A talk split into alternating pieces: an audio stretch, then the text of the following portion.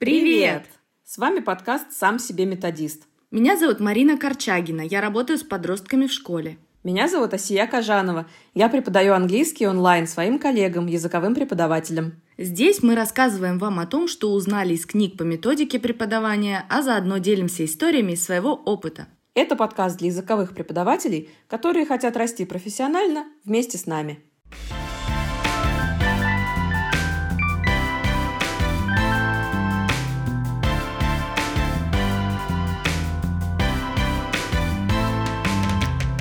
Лето. Прекрасное время. Отличный шанс все переварить и даже научиться новому. Мне кажется, как преподаватели мы должны хорошо понимать, как этот процесс происходит, правда? Может быть, об этом поговорим сегодня, Асия? Да, пожалуй, давайте остановимся на слове «учиться» и покинем на минутку пределы классной комнаты. Как мы учимся чему-либо в повседневной жизни? Методом проб и ошибок? Читаем руководство по эксплуатации и следуем инструкциям? Делаем, что нам говорит знающий человек, а потом получаем от него обратную связь? Мне кажется, по-разному. Но если обобщить, то процесс научения чему бы то ни было зачастую включает в себя пять шагов. Первое. Мы делаем что-то. Второе. Мы вспоминаем то, что мы делали. Третье. Размышляем, анализируем сделанное. Четвертое. Делаем выводы на основе своих размышлений. И пятое, учитываем выводы, когда готовимся сделать это что-то в следующий раз. Приведем пару примеров такого цикла. Вот я самостоятельно учусь готовить торт по новому рецепту. Следую инструкциям в рецепте, получаю результат. Пробую, и мне кажется, что торт получился слишком сладкий. Ну или крем вышел слишком жидким. Я вспоминаю, что и как я делала, чтобы приготовить этот торт. Понимаю, что на каком-то этапе что-то пошло не так. И думаю, как это исправить? Делаю вывод, что больше не буду добавлять столько сахара в тесто. Ну, или что сливки в творожный сыр нужно было добавлять по чуть-чуть и взбивать миксером на более низкой скорости. В следующий раз я попробую готовить этот торт по-другому. И если снова не буду полностью довольна результатом, то снова пройду этот цикл из пяти шагов. А у меня, например, воспоминания и тоже пример в тему с вождением с инструктором. Как сейчас вижу, осваиваю параллельную парковку. Не вписалась в парковочное место. Прокрутила в памяти, что именно я делала. Выявила причину неудачи.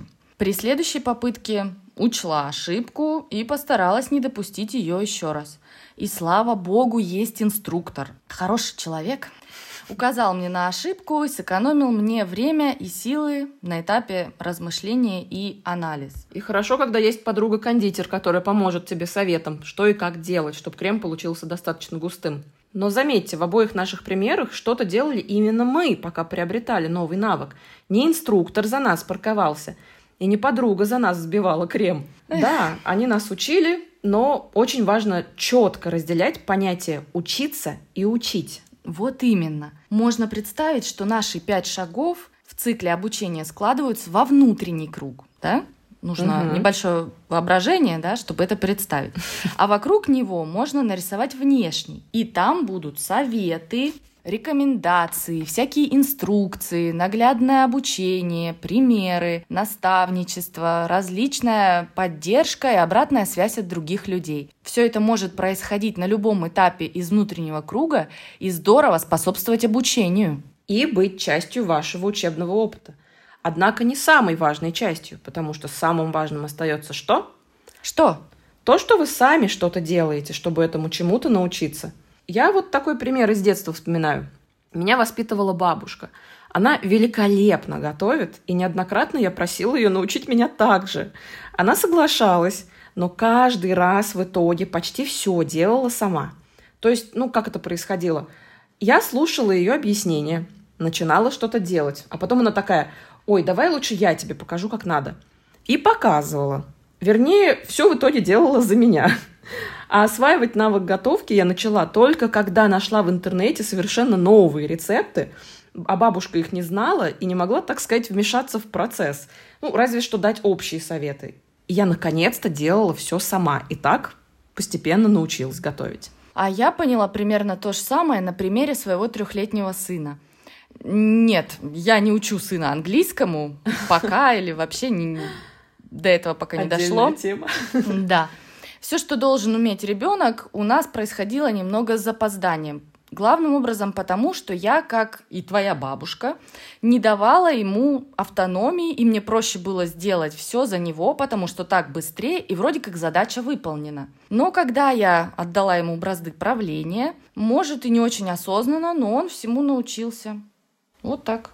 Просто дошло до меня, что нужно не делать вот этот весь внешний цикл, да, весь внешний круг, но в то же время давать своему подопечному делать то, что ты ему преподаешь, и пробовать, и ошибаться, и рефлексировать, и, наконец, делать успешно. Ай, я вспомнила аппликации, которые мы делаем с моим сыном. То есть я делаю, а он сидит и такой, мама, ну да, я что-нибудь сделаю, боже мой, да. Ну, выходит, что можно чему-то научиться только если раз за разом, раз за разом проходить вышеупомянутый цикл экспериментального обучения. Так он называется по-научному. Угу. А если вернуться обратно на урок иностранного языка, то в этом контексте Скривенер предлагает следующие выводы. Mm, я поняла, о чем ты. Так называемый традиционный подход или кувшин и кружка вообще никак не вяжется с нашим циклом обучения. Ведь это что получается? Язык учат, чтобы на нем говорить. Чтобы научиться говорить, нужно говорить. А говорит при традиционном подходе почти весь урок преподаватель. Не годится. Следовательно, моя главная задача как учителя – дать студентам максимум возможностей говорить на иностранном языке. Внешний круг, о котором мы упоминали ранее, безусловно важен – но все, что в нем есть, ну, еще раз перечислю, если кто забыл, советы, рекомендации, инструкции, примеры, наглядное обучение, наставничество, поддержка, обратная связь, все это лишь вспомогательные инструменты. И если так уж сильно тянет вмешаться лишний раз в процесс обучения, то лучше контролировать себя и не позволять себе этого делать. Ведь чем больше делаю я на уроке, я преподаватель, тем меньше времени на практику у моих студентов. А это важно. Да. Но, тем не менее, полезно помочь студентам приобрести большую осознанность, ну, помочь им понять, как они учатся эффективнее всего, дать им шанс поразмышлять о том, какие активности, материалы, техники, подходы работают для них наилучшим образом. И последний, но совсем не по значению, вывод. Делать попытки, экспериментировать, ошибаться, что-то не понимать – это нормально. Так мы все и учимся. И под словом «все» следует понимать и наших студентов, и нас самих, преподавателей. Надо сказать, в основе всей книги Learning Teaching лежат два предположения. Первое. Люди учатся, когда делают, а не когда слушают о том, как делать. Это актуально для студентов. Им полезнее работать на уроке друг с другом и, к примеру, через ролевую игру научиться заказывать еду в ресторане, чем 15 минут слушать преподавателя, который им объясняет, как это делать. Ну, это совсем странно. Но, наверное, бывает и такое. И то же самое актуально для преподавателей, потому что можно прочитать сколько угодно ELT-литературы, посмотреть бесконечное количество вебинаров, послушать 100-500 выпусков подкастов о преподавании. И все это будет мимо, если не применять знания на практике, не пробовать что-то новое, не рефлексировать об этом и не учиться на своих ошибках. Столько всего нужно делать самому, чтобы научиться. Когда осознаешь это, то сравнение с пустой кружкой, в которую из сосуда льются знания, звучит довольно обидно. А, или сравнение с чистым листом. Точно. И отсюда вытекает второе предположение. Может быть, студент и принесет на урок ручку и чистый лист, но самого его так назвать сложно. Ведь на урок он возьмет с собой и кое-что менее осязаемое, например, потребности, желания, жизненный опыт, свои цели, воспоминания, ощущения, настроение и, ну, и, конечно, уже имеющиеся у него знания и опыт. И весь этот набор у каждого студента, у каждой личности уникальный. И, что немаловажно, Новые знания не просто осядут тихонечко где-нибудь у студента в голове, отдельно от всего остального. Нет, информация, которую мы получаем, тут же обрастает связями с тем, что мы уже знаем и помним. Будь это новое слово или коллокация, грамматическая конструкция или описание методического подхода, все это не записывается на чистый лист разума, а переплетается с тем, что в нем уже есть. Итак, во-первых, мы учимся что-либо делать, лишь делая это. Во-вторых, каждый студент Личность, индивидуальность. Группа студентов – это не набор одинаковых пустых сосудов, которые так и ждут, когда их наполнят одинаковым количеством знаний. Скривнер пишет, что на этих двух предположениях и строятся его преподавательские принципы. Эти два предположения, утверждает он, напоминают ему о нескольких важных вещах. Что работа преподавателя на уроке – это лишь один фактор в обучении, но не решающий, что очень важно – что если перестараться, со словом «учить», можно помешать учиться, что преподавание – это по большей части о работе с людьми и о том, как своевременно реагировать на то, что происходит на уроке, пока студенты, так сказать, прорубают себе путь сквозь джунгли новых знаний. Выходит, знание своего предмета и знание методики самих по себе недостаточно – то есть, конечно, можно учить, обладая тем и другим. И нужно. Вопрос в том, будут ли студенты учиться при этом.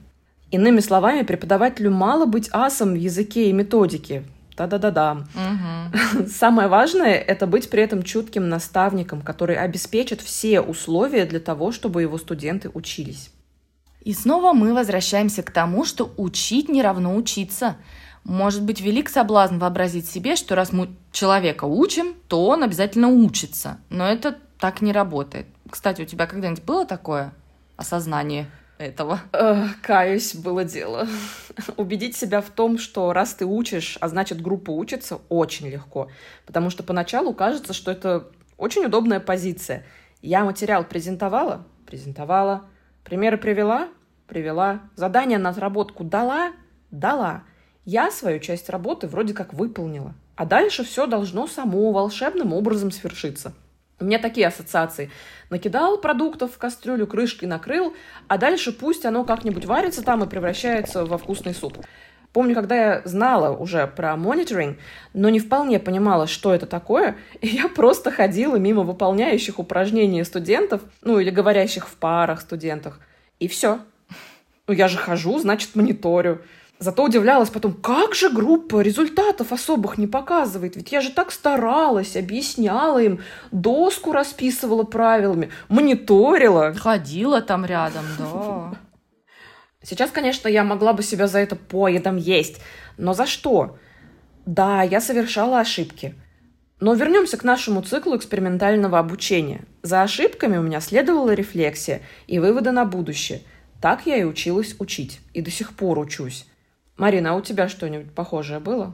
Честно признаюсь, такое было в прошлом, может быть, есть сейчас, не исключено, что будет в будущем, но есть большое «но». Раньше я не знала всего, что знаю сейчас, и просто следовала указаниям в книге для учителя, ну, может быть, немножко собственным инстинктам. Однако это в корне отличалось, потому что сейчас на своих уроках я знаю, что нужно сделать все, что в моих силах, применить все навыки, которыми владею, и тогда моя совесть будет спокойна.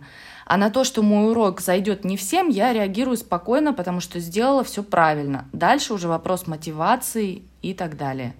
Да, верно. В общем, как хорошо не знай язык, как рьяно не скачи перед студентами, с каким знанием дела не учи, а для того, чтобы они чему-то научились, не достает еще одного кусочка пазла. Усилий самого студента. Потому что при всем желании знания тебе в голову никто не скачает. Ты не жесткий диск, а преподаватель не флешка. Получается очень интересно. Преподаватель может из кожи вон лезть и при этом никого так и не научить. Но также преподаватель может на первый взгляд почти ничего не делать на уроке, и студенты многому за этот урок научатся. Это вообще парадокс. А ведь сколько есть студентов и их родителей, ну, если мы говорим о детях и подростках, с такой любопытной установкой.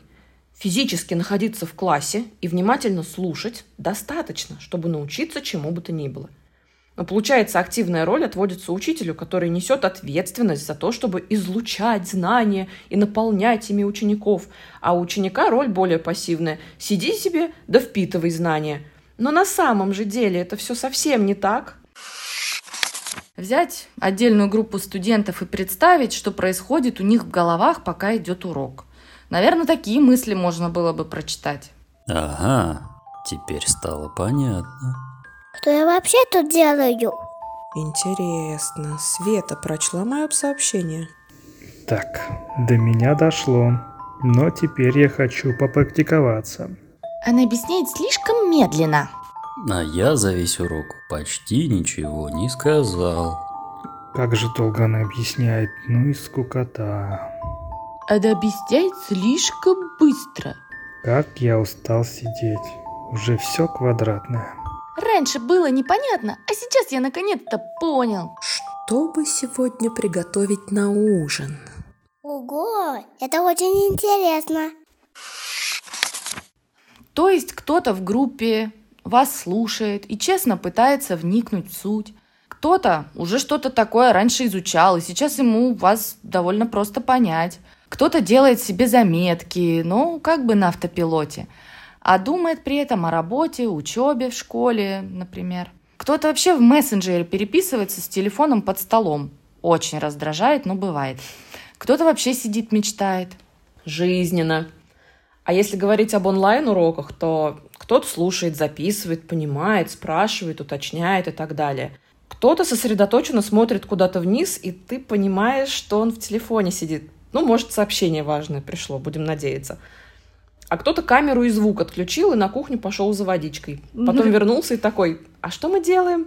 А кто-то вот, вроде слушал, а потом заходишь в сессионный зал, куда только что всех задания выполнять отправила, ну, мониторишь, а там то же самое. А что мы делаем? Да уж. Так что то, что мы учим, это лишь один из факторов. И вообще не самый важный. Ведь я, преподаватель, не могу учиться за студентов, только они могут. А моя задача – помочь создать условия, правильные условия, в которых они могли бы учиться. Вовлекать их в процесс, дать возможность работать в своем темпе, поощрять их участвовать в обсуждении и взаимодействовать друг с другом. Не тратить слишком много времени на объяснение. О, это ключевой момент на самом деле. Да, и, кстати, об объяснениях. Языковое преподавание вообще, если посудить, мало выигрывает от долгих объяснений. Старательно объясняя что-то на изучаемом языке, студенты мало что понимают и быстро теряют концентрацию, потому что объяснение порой получается более сложным, чем то, что пытаешься объяснить. На родном языке описываешь, как что-то в иностранном работает. Ну, это может быть полезно, но в малых дозах. Иначе получается вообще красота. Сегодня, ребятки, я вам прочитаю лекцию про Present Perfect Simple на русском. При том, что нет аналогов, да, в русском языке. Да. Да и вообще, одними словами не обойдешься, если хочешь отойти от традиционного стиля преподавания. Иногда, конечно, придется постоять и пообъяснять что-то. Но нужно ведь еще, чтобы студенты знакомились с образцами изучаемого языка, то есть слушали аудио или смотрели видео, а не только внимали монологам преподавателя. Еще студентам нужно много, много возможностей экспериментировать с языком, общаться на нем с преподавателем и друг другом. И тут открывается дивный новый мир, в котором впечатляющее количество идей, как студенты могут взаимодействовать друг с другом, пока практикуются – в котором также множество разных способов дать им фидбэк о том, насколько успешно они общаются и на изучаемом языке. А что выбрать из всего этого многообразия? Задача для преподавателя. И Скривенер дает, кстати, очень короткий ответ на вопрос, который мы обсуждаем с первого выпуска. Зачем же нужен языковой преподаватель? Чтобы помогать студентам учиться. И основы методики преподавания, которые Скривенер предлагает в своей книге Learning Teaching, это инструменты для достижения этой цели. Ну а на этой позитивной ноте мы завершаем наш выпуск. А для вас, коллеги, вопрос из параграфа первой главы Learning Teaching. Итак, представьте, что вы собираетесь изучать совершенно новый для вас язык. Каковы ваши ожидания от преподавателя? Что именно ваш преподаватель может предложить вам, чтобы помочь вам учиться? Делитесь своими идеями, а может быть реальным опытом, в комментариях к посту на нашем телеграм-канале. До скорых встреч! Пока-пока!